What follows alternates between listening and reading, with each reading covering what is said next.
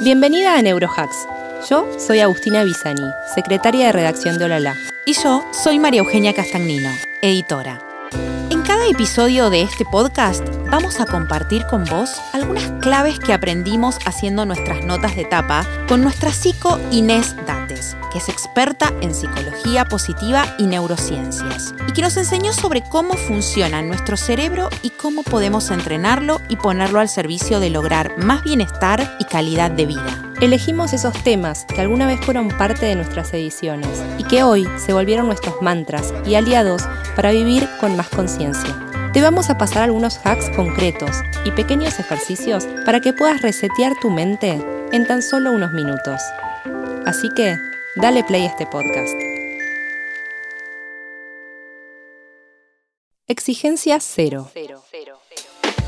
Hoy la propuesta es bajar un cambio aflojar con esa autoexigencia que te tiene siempre productiva. Es sacarte definitivamente la capa de Mujer Maravilla para poder desconectar un rato. Y para esto, ¿qué mejor que dedicarle unos minutitos a escuchar este podcast y no hacer nada más? Lo único que te pido, tenía a mano lápiz y papel porque para el final preparé una dinámica creativa que seguro puede ayudarte a no exigirte tanto. Es cierto, lograr cero exigencia con nosotras mismas es casi imposible.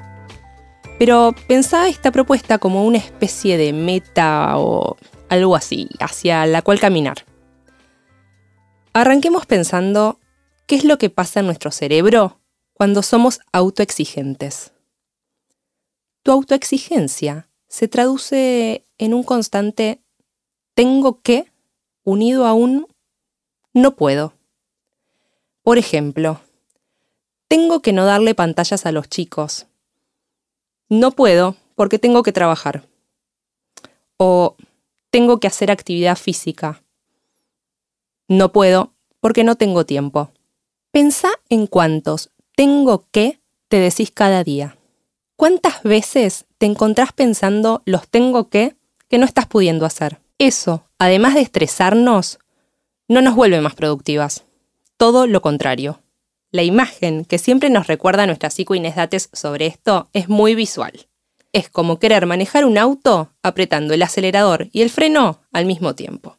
Resulta forzado y no te lleva a ninguna parte. En tiempos donde los no puedo están muy presentes en nuestra vida, apaga por un ratito, por favor, apaga los tengo que.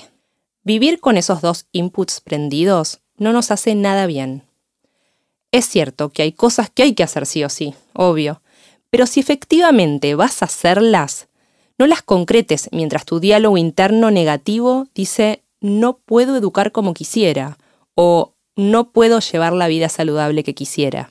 A esto, a estos ruiditos de la cabeza, a estas voces negativas, hay que sumarle además todos los tengo que que te llegan de afuera.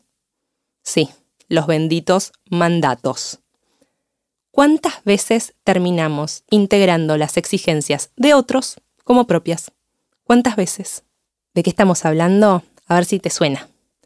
Debería estar más flaca, debería ganar más guita, debería conseguir pareja, debería tener hijos, debería hacer deporte, debería depilarme, debería limpiarme, debería organizarme mejor. ¿Cuántos deberías? Pero esta pila de deberías no hacen otra cosa que sofocarnos, es lo único que logran y andamos por la vida preocupadas, tensionadas, irritables y agobiadas. Entonces, por favor, paremos un minuto. Para un minuto y fíjate. ¿Qué voz adentro tuyo dejas que grite más fuerte? ¿Qué estás escuchando? Fíjate qué tan exigente estás siendo con tu pobre cuerpito y con tu psiquis. Fíjate cuál tengo que escuchas cada día. Fíjate cuál tengo que te hace bien a vos. Y obvio, hace lo que te haga bien. Te dejo unos segunditos, un minuto para que lo pienses. ¿Cuál de todos esos tengo que te hace bien a vos? ¿Cuál te hace bien a vos de verdad? Y acá puede surgir una pregunta de nuestra vocecita interior exigente. Sí, esa que está ahí taladrando. Bueno, pero si no me exijo un poco, no avanzo con mis proyectos, no voy a ningún lado. Pero bueno, acá hay una diferencia entre sentir proyecto y sentir exigencia. Marquemos esa sutil diferencia. En un proyecto sentimos que tenemos los recursos, que vamos a poder hacerlo. En la exigencia, en cambio, te toma una permanente sensación de incapacidad. Ahí está ese no puedo. Tenemos el objetivo allá lejos, pero sentimos que no contamos con los recursos. Y acá, atenti, ¿no los tenés o sentís que no los tenés? Ese es otro tema. Todas las veces que confundimos dificultad con miedo. El miedo, el corazón mismo de la exigencia. Entonces, ¿querés algunos hacks concretos para poder aflojar? El primer hack está dentro tuyo y es tu autoestima. Decite que podés. Para pagar alguno de esos no puedo, necesitas sentir verdaderamente que sí podés. Puedes ser healthy, puedes ser buena mamá, puedes ganar lo que mereces. Sábete poderosa. Conoce tus fortalezas, tus recursos internos, tu experiencia, tus ideas, tus conocimientos, tus afectos y tu confianza. Valórate. El segundo hack es dimensionar mejor el tiempo. El ego sabe poco sobre la dimensión temporal de las cosas. Para él, todo es ahora, todo tiene que estar para ayer. Entonces, el mensaje para transmitirle a tu mente es, tranquilo, tranquila, me ocuparé de poner las cortinas en casa cuando pueda hacerlo. O podré empezar un hobby cuando los chicos crezcan. Y saber que cada cosa tiene su momento y su duración. El tercer hack, siguiendo con la metáfora del auto, ¿se acuerdan? La del acelerador y el freno. Bueno, es poner un pie en el embrague. Soltá el acelerador del sistema simpático. El sistema simpático, ese que pone en marcha la fisiología del cuerpo para que actúe el freno del parasimpático, el que detiene, el que te calma, el que serena. Y poder así decidir cuál es la acción más apropiada para cada circunstancia. No es hacer por hacer. Si logras empezar a discernir entre un impulso por ese hacer sin descanso y la acción que sí o sí tiene que hacerse, ya vas a haber recorrido buena parte del camino. El cuarto hack implica generar un espacio libre de juicios. Sí, ser un poco improductiva. Si te cuesta encontrar esos huecos donde permitirte algo completamente inútil y sin objetivos, búscalo afuera. ¿Qué onda arrancar un curso de cerámica, de pintura sobre tela, clases de italiano, lo que sea?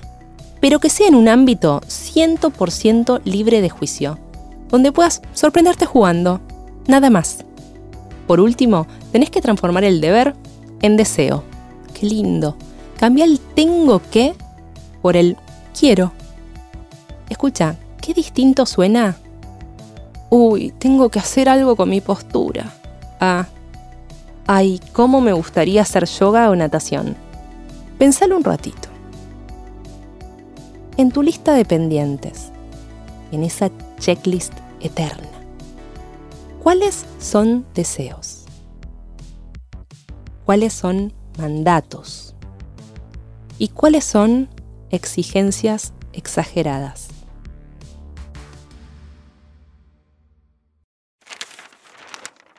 Hablando de checklist, pasemos al ejercicio.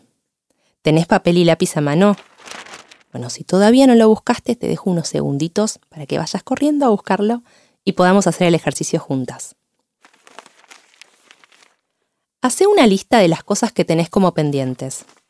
Pensá bien. ¿Cuáles tenés que completar al 100% hoy? Sí o sí hoy. ¿A cuáles le podés dedicar algo de tiempo? ¿Y cuáles podés dejar en cero? 0%. Es imposible que todas las áreas de tu vida estén al 100. Y aunque no lo creas, es posible que alguna esté en cero. Aunque sea por un tiempo. Ponele, vos no tenés ni tiempo, ni ganas, ni plata para ir al gimnasio. O para anotarte, no sé, en un curso, en un posgrado. Perfecto, tachado de la lista sin culpa. Así, anda haciendo tu lista y al lado de cada una de las tareas pone 100%, 0% o el porcentaje que quieras. Ahora sí, a las que le pusiste cero, ponele también una fecha. O sea, ¿hasta cuándo puede esperar? ¿Para siempre? Puede ser, pero tal vez no. Algo más, da vuelta la hoja. Hagamos otra lista. Sí, bueno, no vamos a negar que amamos las listas, pero generalmente las usamos para machacarnos con lo que nos hace falta. Ahora te invito a cambiar el foco. Cambiemos el foco con este neurohack. Escucha bien. Hace una lista de las cosas que sí hiciste esta semana. Sí, las que sí hiciste. Vas a ver que esa lista también es grande, es enorme, y como plus refuerza nuestra sensación de logro. ¿La estás haciendo?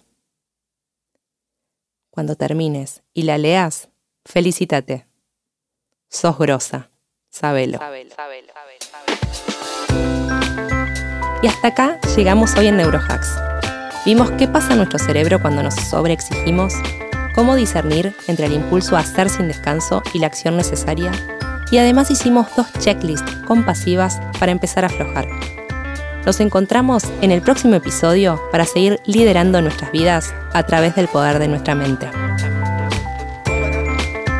Compartinos qué te pareció con el hashtag neurohacks en tus redes y arrobando a Revista Olala qué fue lo que más te resonó de este episodio. Gracias por escucharnos.